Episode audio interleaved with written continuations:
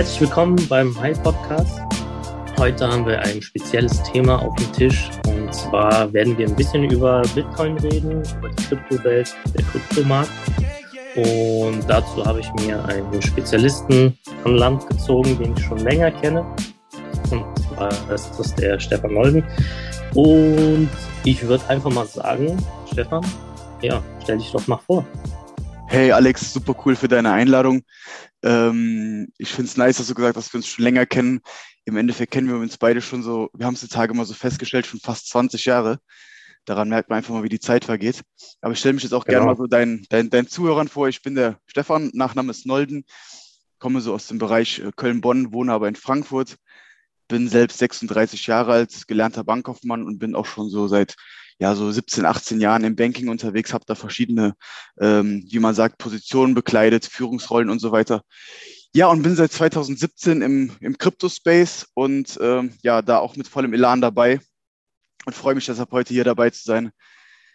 Wird spannend.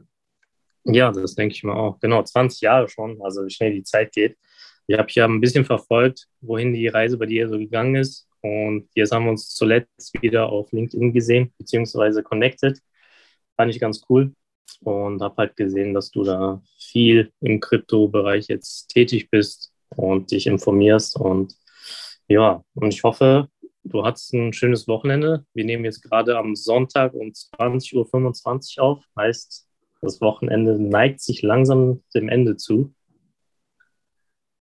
Ja, Wie war denn dein Wochenende? Auf jeden Fall so diese ganzen Social Medias finde ich einfach super, wenn man so ein, einfach all seine alten Freunde wieder trifft, weil man halt einfach immer connected bleibt, weil man immer sieht, was machen die Leute, gerade jetzt auch auf LinkedIn, man sieht so, mit was beschäftigen sich die Leute in ihrem beruflichen Leben. Privat ist man dann auf Instagram unterwegs. Also wir sind ja auf beiden Kanälen connected. Ich, ich, ich sehe beide Seiten von dir. Äh, Wochenende war super. Frankfurt 36 Grad, durchgehend Sonne. Es war ein bisschen warm. Schwimmbäder waren voll die Stadt war voll. Alex, du musst dir vorstellen, ich wohne hier in Frankfurt in, in Sachsenhausen. Das ist ein ziemlich nicer Stadtteil. Hier ist relativ viel los immer. Also von morgens bis abends. Äh, auf jeden Fall, ich hatte ein super Wochenende. Wie war es bei dir? Ja, ich bin so ein bisschen der, äh, der Hitze entflogen. Äh, ich habe die Chance genutzt, nach Schevening zu fahren, nach Holland. Und da war es auf jeden Fall angenehmer. Ich meine, es wären so 26, 28 Grad gewesen mit leichtem Wind. Äh, war auf jeden Fall keine Hitze, sondern eine angenehme Sommerbräune, die ich dann noch mir reinziehen konnte. Und ja, genau. Also Sommer hier und äh, auf dem Kryptomarkt Winter. Ne? Ja. Was sagst ja. du dazu? Ja, also viele Leute sprechen gerade vom Krypto-Winter, da hat man wieder so ein, so ein schönes Wort gefunden. Ähm, ich glaube, die Medien sind mit Wortspielen und sonstigem, äh, werden die nie müde. Ähm, aber in der Tat ist es gerade viel los am Kryptomarkt. Die Kurse gehen weitestgehend nach unten. Ähm, Bitcoin unter 20.000. Ethereum stürzt ab. Äh, bin mal gespannt, was sich die nächsten Tage so ergeben. Ich persönlich bin bei der ganzen Sache tiefenentspannt, weil ich, ähm, ich sag mal so, ich glaube langfristig an Kryptowährungen und dass es nicht immer raufgeht, das ist klar. Also und äh, wenn mich jemand fragt, ja, was ist denn gerade am Kryptomarkt und äh, was ist denn da gerade los, dann sage ich, ja, was ist denn so in der gesamten Wirtschaft gerade los? Wir sehen gestörte Lieferketten, die Inflation steigt, äh, wir bekommen es alle mit. Ähm, ja, die Welt ist gerade im, im Umbruch und Krypto ist einfach ein, ein Risikoinvestment, wobei ich mich immer sehr bemühe, bei allen Dingen auch das Positive zu sehen. Ich sage nämlich so, ähm, wenn der Markt gerade im Umbruch ist, dann fliegen endlich mal so ein paar Projekte raus, die halt einfach ähm, ja, am Markt nichts mehr zu suchen haben, weil der Markt auch teilweise überhitzt war. Und äh, ja, da fokussiere ich mich jetzt persönlich eher so in die Richtung, mir die, mir die spannenden, mir die guten Projekte rauszusuchen und da Research okay. zu betreiben. Ja, das sind so die Themen aktuell. Würdest du sagen, es ist immer so ein Hype-Ding? Also, dass, dass Leute, äh, ich nenne jetzt mal so sechs Monate davor wieder gehypt waren, weil der Bitcoin-Kurs so hoch war. Und äh, jetzt hat es ja wieder, sag mal, ist ja wieder abgefallen und Leute springen wieder vom Zug ab. Wie, wie siehst du das? Hm, im Endeffekt sage ich, ich, ich mache den schönen Vergleich. Es kann nicht immer Sonnenschein geben. Ja, wo wir gerade vom Sommer geredet haben, es es kann nicht immer warm sein. Es muss auch mal Regen geben, no rain, no flowers.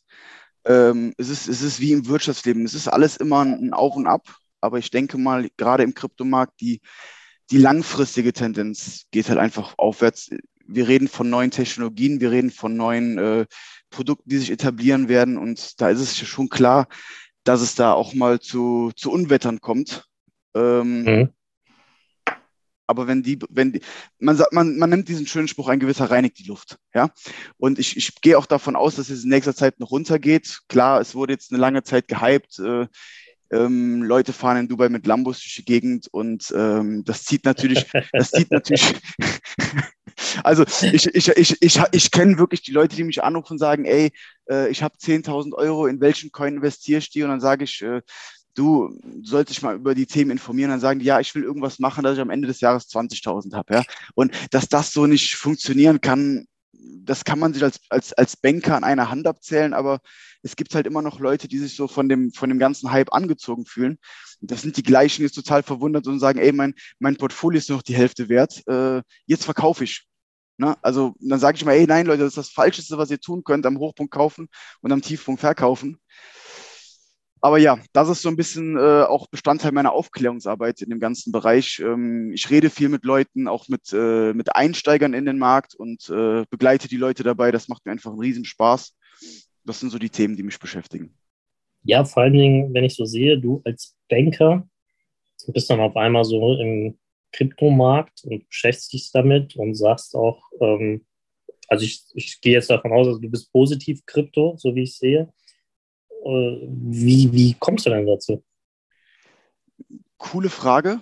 Ähm, schau, als ich so 16, als ich 16, 17 war in dem Alter, da ist mir einfach, äh, ja, da habe ich mich einfach jeden Morgen äh, statt vor RTL habe ich mich vor NTV gesetzt, habe die Börsenkurse beobachtet, war auch in der Schule immer so ähm, ähm, super in, an den ganzen Wirtschaftsthemen interessiert, habe die, hab die Märkte beobachtet, habe einfach auch ein großes Interesse für Geld gehabt, für Kredite, für Bankwirtschaft, habe dann äh, auf dem Grund auch überlegt, ähm, die ganz klassische Bankausbildung bei der Volksbank zu beginnen.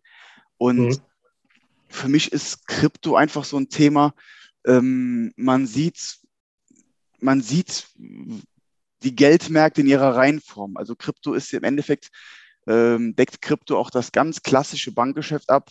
Ähm, ich, äh, ich vergebe Kredite, ich hole mir Einlagen rein.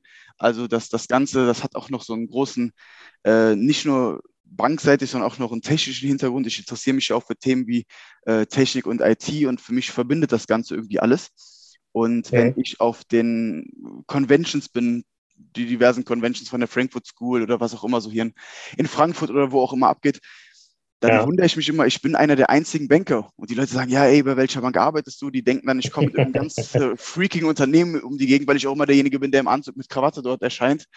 Und dann sage ich immer, ey Leute, ich bin so ganz klassisch äh, bei der Bank und dann fragen alle, ja, bei welcher Bank arbeitest du denn? Und dann sage ich, ich du, ich, ich bin bei der Sparkasse. Und dann, äh, ich, ich werde dann immer total ungläubig angeschaut unter den ganzen IT-Nerds. Und ich, ich, ich wundere mich immer, also wenn da 50 Leute sind, also wenn sich da noch ein Banker an dem Abend findet, ist das eine Besonderheit. Aber äh, also ja. eigentlich, eigentlich müssten sich da viel mehr Bankleute rumtummeln. Das ist, das ist der Wahnsinn. Aber ja gut, so, so falle ich eben auf, ne? Genau, naja, oder wenn du sagst, du hast bei Wirecard gearbeitet. Ne? Äh, ja, das ist das ja. Ne? Also ähm, ich denke mal, viele, viele Leute äh, denken bei Krypto immer so an ja, Nerds, Underground, ist nicht, äh, ist Schneeballsystem oder, oder, oder, ne? also immer das Negative. Und, und man weiß halt auch, dass sich viele Banken, also von außen her, also die Außenansicht ist auf jeden Fall so, dass die Banken sich damit äh, nicht identifizieren können mit dem Kryptomarkt oder noch nicht.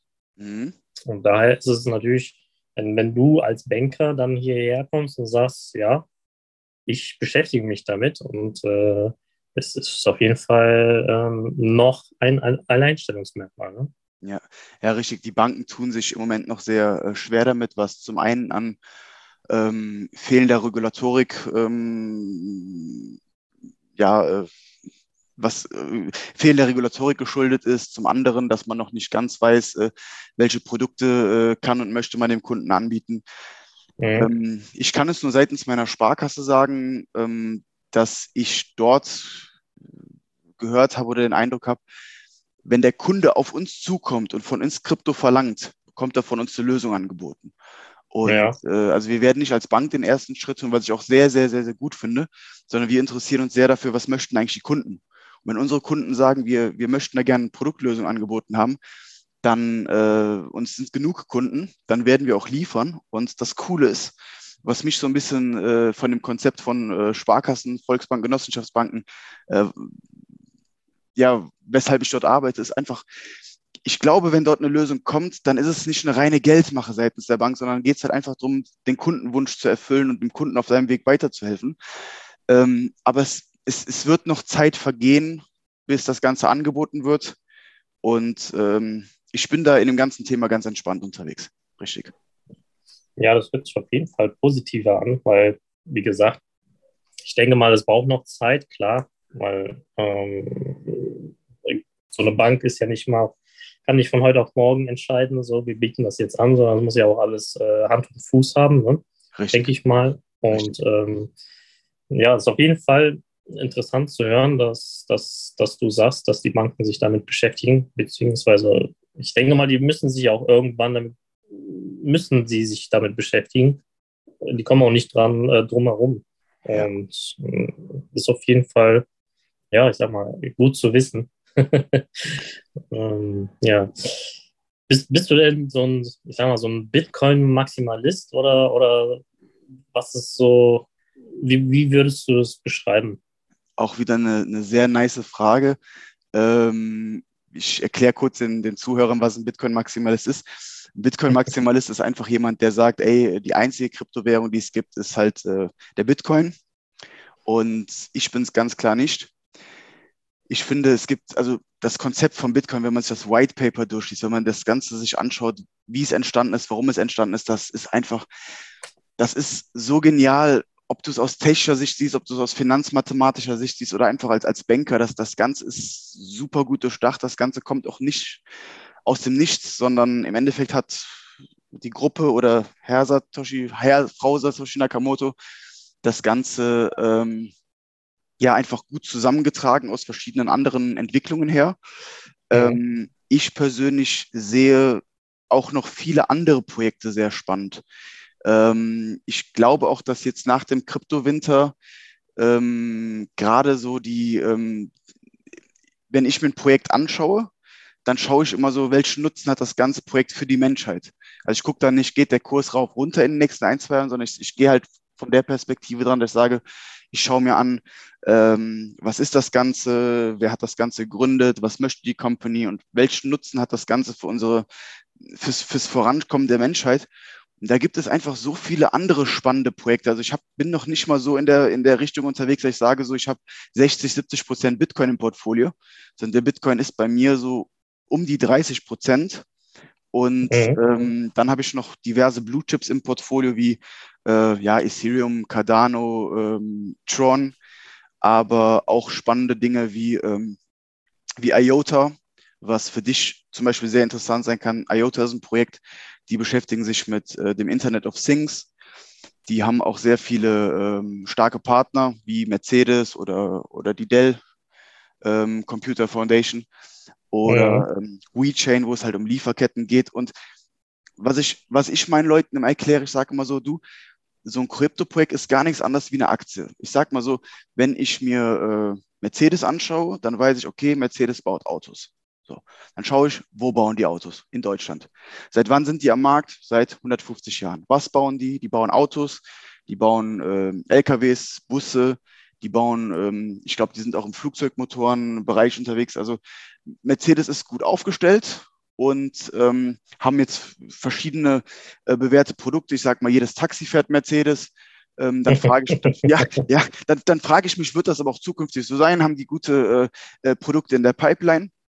Und genauso schaue ich mir dann auch ein, ein, Projekt wie zum Beispiel IOTA an. Ich sage, okay, ähm, wo sitzt IOTA? Ist eine, eine Foundation aus Berlin, die und die Leute sind damit am Start, was bieten die an, Internet of Things.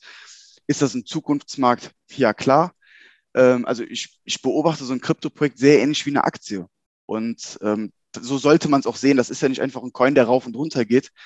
Und ähm, dann fallen mir natürlich auch diverse Projekte auf, wo ich sage, du, was soll das Ganze? Ist das nur, ein, ist das nur für einen kurzfristigen Trade? Oder sehe ich da langfristige Chancen drin oder investiere ich mein Geld gar nicht? Ähm, und dann werde ich auch gefragt, ja, warum sind denn dann Dinge wie, wie, äh, wie Dogecoin oder Shiba Inu so, äh, so, so erfolgreich, die sogenannten ja. Meme-Coins, Shitcoins? Ja. Da, ist es dann wieder was anderes. Da ist es dann, ähm, da ist dann die Community sehr stark dahinter. Da gibt es einfach Menschen, die den, die den festen Glauben dann haben, dass das Ganze äh, steigt. Und ähm, das ist aber auch dann bei den, bei den Projekten, die ich mir anschaue, wichtig, ist da eine entsprechende Community hinter. Ähm, sind, sind Menschen dahinter, die daran glauben? Weil damit steht und fällt auch das ganze Projekt. Du kannst noch so gut sein, wenn du, wenn du, wenn du kein, wenn du keine Community im Background hast, dann, dann, dann kann dein Projekt, dann scheitert dein Projekt auch oft, egal wie gut du bist. Genau. Ich finde das ganz gut. Also der Vergleich, den du gezogen hast mit einer Aktie, da schaue ich mir ja auch an, was steckt hinter der Aktie. Ne? Ähm, was, was macht die Aktie Mercedes oder was macht die Aktie Tesla? Äh, die produzieren was, die sind, äh, wie lange sind die am Markt? Ähm, ich denke mal, das vergessen ganz viele Leute, das auch im, auf dem Kryptomarkt mal zu vergleichen, zu schauen, was macht denn, sage ich jetzt mal, äh, wo, was will man damit erreichen mit dem Coin oder äh, welche Ziele sind da? Ne? Und, mhm. und äh, wenn du dann sagst, so ein Dogecoin oder irgendeinen so so einen anderen äh, Coin, der hier aus Spaß gegründet worden ist und dann durch die Community gehypt wird, äh, da, da weiß ja, dass das kein langer Erfolg ist, sondern äh, es wurde auch Spaß gegründet und nicht, äh, um da irgendwie ein maximales Ziel rauszuhängen. Richtig, richtig. Ja. Aber das ist echt gut. Ähm, da sollte man auf jeden Fall die Hausaufgaben machen, bevor man da investiert in irgendeinen Coin. Safe. Und das ist äh, auf jeden Fall, ja, Leute, also Haken dran, beziehungsweise den Punkt mitnehmen, erst schauen und dann kaufen. Ja, do, do, do your own research, Dio. Genau. Äh, schaut euch die Dinge an, investiert erstmal hauptsächlich in euer Wissen rein. Ähm, wenn du am Kryptomarkt erfolgreich sein willst, geht es darum, das ist wie beim Gitarre spielen. Du musst erstmal die Basics lernen. Du kannst dich nicht einfach hinsetzen und da erwarten, dass du nach einer Woche Gitarre spielst und das vor 10.000 Leuten, ähm, sondern die Leute, die am Kryptomarkt unterwegs sind, haben Zehntausende von Stunden ähm, da rein investiert, den Bitcoin zu verstehen, die Blockchain zu verstehen, sich die technischen Sachen anzuschauen Du musst auch, ja. die, Märkte, du musst auch die Märkte verstehen. Du musst wissen, ähm, welche Auswirkungen hat die Leitzinserhöhung auf verschiedene Märkte. Was hat, ähm, ja, wie sind die Beschäftigungszahlen? Was, was, was tut sich gerade am Markt? Also, das sind einfach viele Faktoren, die man, also, man muss schon viele Bälle aufrechterhalten, um da erfolgreich zu sein. Genau, ja. Das ist richtig, genau ich meine, du kriegst das ja jetzt auch öfters mit. Du bist ja auch auf Veranstaltungen und, und äh, bist da auf jeden Fall tiefer drin als ich. Ähm, wie, wie erlebst du denn so die ganzen Leute um diese ganzen Kryptomarkt herum? Was ist so, ich sag mal, was kann man sich darunter vorstellen? Sind die so, ja, sag mal, so ein Elon Musk, der nach vorne prescht und sagt, yo, go, go? Oder sind das so pragmatische Leute, die dann zurückhaltender sind, so die Community an sich? Also kurze Antwort, sehr unterschiedlich, unterschiedlich und äh, verschieden wie das Leben selbst. Ähm, ich bin vor drei Monaten von Köln nach Frankfurt gezogen und habe hier quasi so einen äh, ja, neuen Job angenommen, Neustadt wieder gemacht und äh, habe Anschluss zur Community gefunden. Und Alex, ich sage dir eine Sache, ich habe selten und ich kriege ein bisschen Gänsehaut, mir läuft es über den Rücken, wenn ich so an die Community denke, das sind, das, das ist ein bisschen Familiengefühl. Ähm, egal, wen du auf LinkedIn anschreibst, der kann CEO oder Professor, Doktor, sonstiges sein. Die Leute haben einfach Bock auf den Austausch. Wenn du auf die Communities gehst, du wirst herzlich aufgenommen. Alle sind sehr auskunftsfreudig. Alle, alle arbeiten so am gemeinsamen Vorankommen. Ähm, das, das, das Ganze geht Hand in Hand. Also so eine Community wie bei Crypto habe ich, hab ich selten in meinem Leben gesehen. Ich bin lange dabei. Ich habe Freunde, mit denen quatsche ich von morgens bis abends nur über Krypto, Marktgeschehen, sonstiges und das verbindet einen miteinander. Also Props an die Community. Mega. Also nicht so, ich sag mal, äh, nicht so Banker-like, sondern schon, schon lockerer, oder? Ja, ja, auf jeden Fall. Also ganz safe. Äh, das, Banker sind nicht immer spießig, aber tendenziell dann schon eher, ja. Ja, das ist ja dieses Sinnbild, ne? Banker, ja. Anzug, Schlips äh, ja. und, und läuft äh, durch die Bank herum. Ja. Daher ist der Vergleich jetzt ganz gut. Okay. Auf jeden Fall, ja, das ist äh, genau das, was die Leute, glaube ich, hören wollen. Einfach mal auch erleben, wie es da so abgeht, wie, wie, wie sich da so die Leute verhalten. Und ähm, ja, einfach auch mal ein Gefühl dafür kriegen, was, was da überhaupt los ist, ne? wie das da überhaupt vonstatten geht. Ähm, es ist auf jeden Fall, da wird sich nicht im Keller irgendwo getroffen, sondern äh, ich denke mal, das ist schon alles so offiziell und jeder kann daran teilnehmen. Jo, man, manchmal, so manchmal, steht Dark, auch ein kühles, manchmal steht auch ein kühles Bierchen auf dem Tisch. Also das, das, das kann auch schon ja. passieren. Ja, ja. Ist cool auf jeden genau. Fall mit den Leuten, auf jeden Fall. Ja, ja. cool. Ähm, wenn, wenn du, ja gut, du als Banker hast natürlich äh, einen sehr großen Überblick über die ganzen Märkte, Aktien etc., Krypto. Was würdest du sagen, was so deine größten Anlagenklassen sind? Bist du da, ich denke mal, du bist nicht all in in Krypto, sondern hast dich auch breit aufgestellt, oder? Alex, ich habe mal einen, einen super geilen Podcast gehört.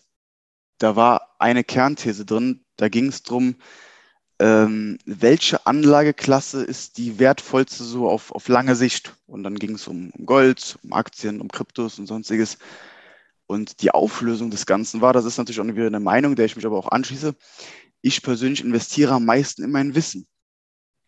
Ähm, ich lese viel, ich, ich kaufe mir Bücher, ich äh, kaufe mir verschiedene Lernsoftware, ich ähm, fahre zu Treffen, was natürlich auch immer mit Kosten verbunden ist. Ähm, rein von der Anlageklasse her bin ich am wirklich tatsächlich am meisten in Krypto. Also ich interessiere mich natürlich auch für Aktien und habe auch noch ein gutes Aktiendepot, aber Krypto ist dann schon überwiegend. Aber die allergrößte Anlageklasse ist die Investition immer in mich selbst, weil Wissen kann einem keiner nehmen. Ne? Die können dich mhm. irgendwie, du kannst in ein anderes Land gehen, dann ist es manchmal vielleicht schwierig, wenn du jetzt die Leute aus der Ukraine siehst, die, die können sich vielleicht noch einen Rucksack vollpacken, da können sie ihre Not, ihre, ihre Habseligkeiten reintun, starten im anderen Land irgendwie bei Null, bringen dann ihr Geld vielleicht mit, das ist hier in Deutschland wertlos. Aber wenn du fleißig in dein Wissen investiert hast, dann kannst du, egal wo auf der Welt, äh, du startest dann vielleicht bei Null, aber trotzdem hast du ja dein, deine Skills, dein Skillset, dein Mindset mit dabei. Und ähm, ja, deshalb ist meine größte Anlage ganz klar mein Wissen. Und das äh, investiere ich halt gerade in Richtung Krypto jetzt. Das ist äh, eine unerwartete Antwort, aber cool. aber, aber ja, das ist aber richtig so. Also so, ich denke mal, ähm, das werden auch viele, viele mit Ja beantworten.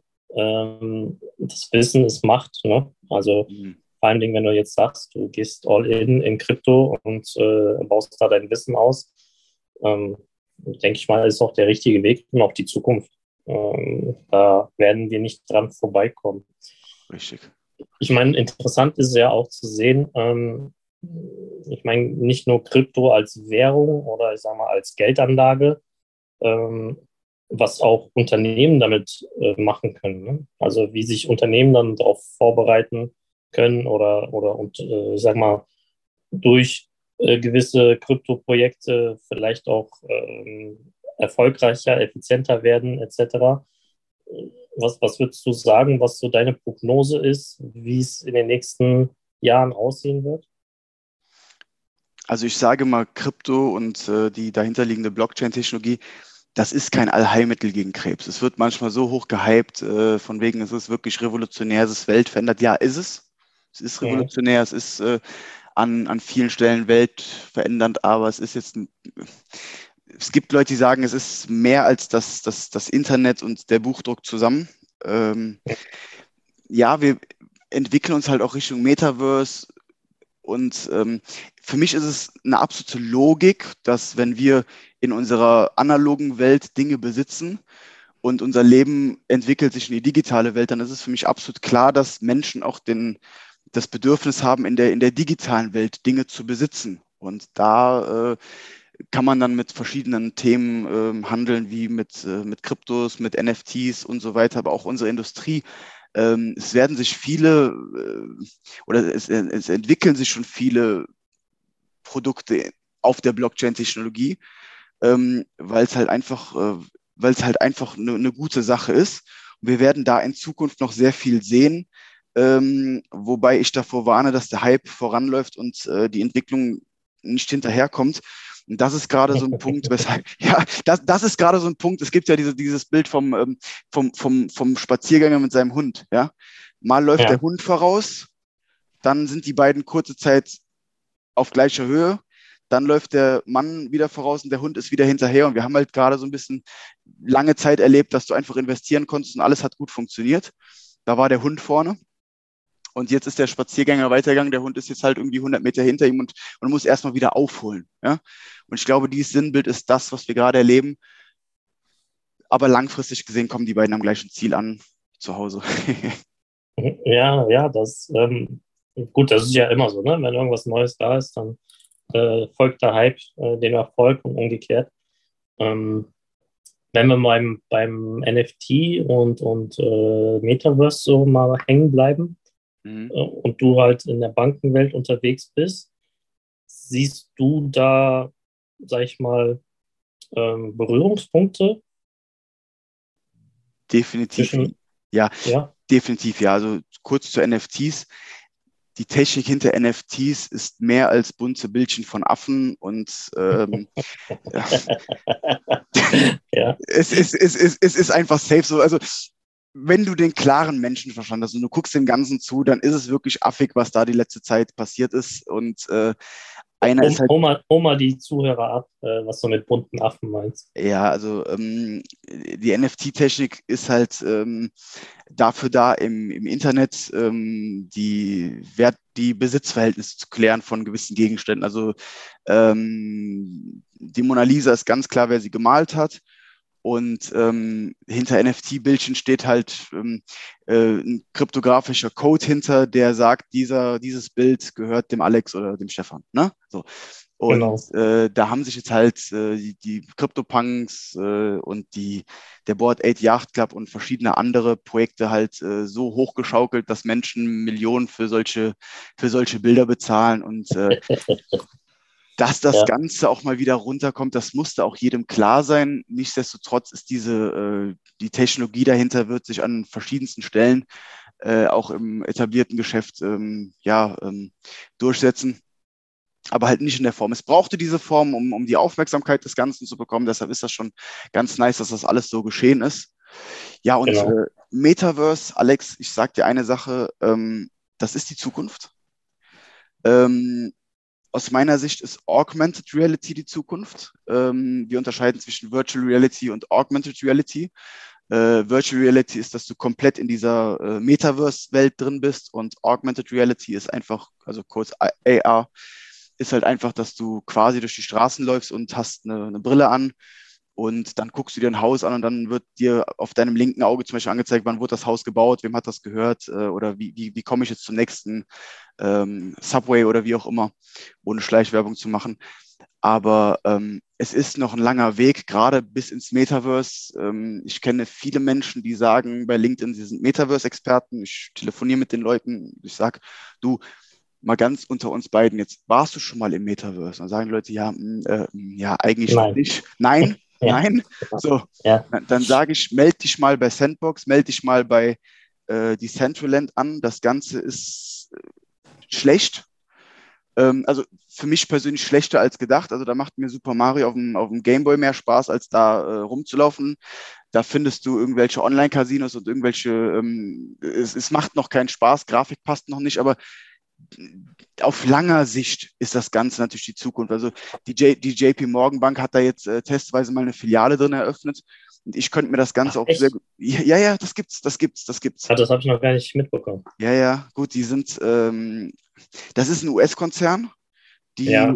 gehen ja irgendwie immer mit der Entwicklung voran und die haben das einfach mal so äh, just for fun oder ja, also nicht, aber schon mit wirtschaftlichem Interesse einfach mal so probiert und ja, es ja. ist konkret gelaufen ist, weiß ich, habe das Ganze gar nicht so weit verfolgt, aber ich habe dann so auf Dinge geschaut, gehen wir mal in die Zukunft. Ähm, stell dir mal vor, du und ich, wir beide liegen im Altenheim. Wie ist das heutzutage? Du, du kommst mit 80 Jahren ins Altenheim, da hängst ja. du in einem kleinen dunklen Zimmer rum und äh, kannst dich freuen, wenn jedes halbe Jahr mal irgendwie deine Familie vorbeikommt und irgendwie ja gar keinen Bock hat, aber irgendwie wir müssten mal die Oma besuchen gehen. Ähm, mhm. Stell dir mal, mal vor, du liegst im, im Krankenhaus oder in, dem, in dem Altenheim und du kannst währenddessen in eine andere Welt abtauchen. Du siehst Bilder von aus deiner, aus deiner Jugend, du kannst nochmal an die Orte, die du in deinem Leben gesehen hast, du kannst nochmal irgendwie nach Mallorca, du kannst nochmal nach Südafrika. Ja. Oder anderes Ding, was ich vor kurzem auf, ähm, auf äh, beincrypto.de gelesen habe, war, dass du ähm, ja, dass das Operationen jetzt zum Beispiel auch in Afrika, ähm, der Arzt ist in Deutschland, der Arzt in, ähm, in, in Namibia in der Wüste hat irgendwie die Virtual Reality Brille an und die beide zusammen operieren einen Patienten. Ey, wie geil ist das? Ja, also welchen, welchen riesen krassen Vorsprung kann das der Menschheit bringen? Also wie viel Gutes kann das Ganze tun? Ne? Aber es ist wirklich noch in den Kinderschuhen. Das Ganze muss beobachtet werden und äh, da bin ich gespannt, was da kommt. Noch ist meine Metaverse, wenn ich rausgehe, die Sonne scheint, äh, ich gehe ins Schwimmbad, ich sehe viele Menschen um mich rum. Noch offline, ne? Noch offline, genau, ja. Genau, ja. Also ich denke mal, ähm, gerade in diesem NFT-Bereich, also ähm, ja, da war jetzt so ein Riesenhype mit den Bildern etc. Ähm, aber es hat einfach mal gezeigt, was die Technik einfach dahinter äh, kann. Also auch der Krypto, ne? was, was, was gerade ähm, dieses Vertragliche etc. damit äh, abschließen kannst, beziehungsweise auch beweisen kannst. Ne? Entweder äh, es gehört mir oder äh, ich kann beweisen, ich habe es dann und dann gekauft oder es wurde der und der Vertrag abgeschlossen und ist nicht fälschbar. Ne? Das ist, mhm. glaube ich, so auch der, der, der, ähm, der Weg dahinter oder die Idee dahinter ist, es äh, sicher zu machen und nicht fälschbar zu machen. Ja. Ja, was ja war, was, natürlich. Was, sorry, ich wollte dich nicht unterbrechen. Pardon.